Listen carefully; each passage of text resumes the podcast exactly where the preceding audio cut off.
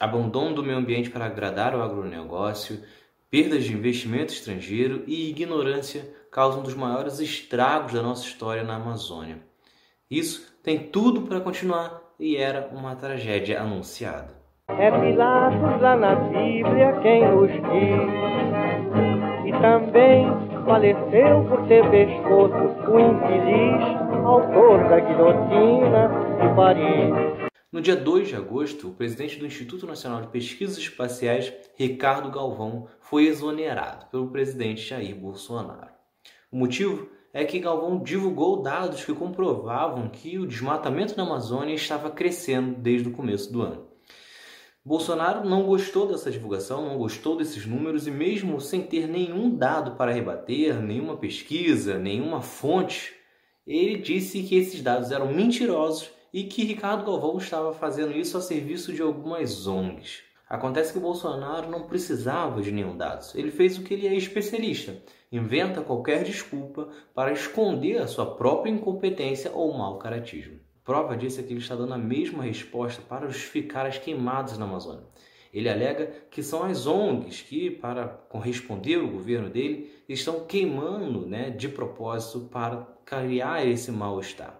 Novamente, ele faz isso sem ter nenhuma prova, dado ou uma fonte que prove que alguém, uma única pessoa envolvida em alguma das ONGs, tenham feito essas queimadas. E de fato, Bolsonaro não precisa disso. Ele justificando desta forma, criando este argumento, ele fica uma semana nesse enfrentamento, uma semana falando besteiras e o tempo passa sem que ele apresente nenhuma solução, nenhuma proposta concreta para resolver esse problema. Como de fato até agora ele ainda não fez absolutamente nada. Isso porque não é do seu interesse. É, quem viu o debate político nas últimas eleições já tinha visto que Bolsonaro já havia atacado quilombolas, uma demarcação indígena, leis de proteção ambiental, defensores do meio ambiente, tudo isso em pouco mais de dois, três meses em exposição. Quando foi eleito também, chegou a anunciar a fusão do Ministério do Meio Ambiente com o Ministério da Agricultura, o que iria entregar de bandeja todas as nossas reservas ambientais para o setor do agronegócio. Nesta semana, as queimadas chamaram a atenção porque a cidade de São Paulo escureceu às quatro da tarde, em um caso raríssimo. Só que esses problemas já existem desde a posse de Bolsonaro ocorreu um aumento de 83% das queimadas comparado com o mesmo período do ano passado. Até agosto já ocorreu mais queimadas no Brasil do que 2018 inteiro.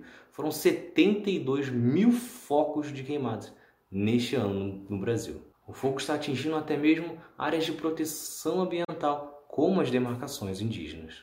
O estado recordista dessas queimadas é Mato Grosso, que vive justamente do agronegócio, que ajudou o Bolsonaro a se eleger e o sustenta no poder até hoje. Então temos aí uma ligação direta entre a política proposta pelo presidente, um descontrole e também os interesses dos fazendeiros ligados diretamente com as queimadas. Só que não é só isso. Desde que assumiu, Bolsonaro ordenou que parasse a fiscalização em diversas áreas foi uma redução de 30% das operações e de 65% das aplicações de multas. O próprio presidente já havia sido multado pelo Ibama por pesca ilegal em uma área protegida. E o que ele fez quando assumiu a presidência? Ele exonerou o servidor que o multou em 2012. O ministro do Meio Ambiente, Ricardo Salles, do Partido Novo, também está longe de ser limpo.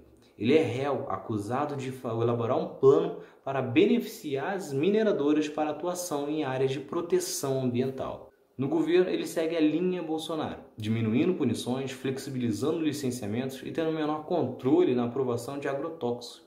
Só neste ano, o Brasil aprovou quase 300 agrotóxicos diferentes, é um número superior a que a União Europeia aprovou nos últimos oito anos. A situação é tão bizarra que o governo atual ataca até mesmo quem investe no Brasil. Isso porque, ciente da importância da Amazônia, Noruega e Alemanha investiam quase 300 milhões por ano aqui.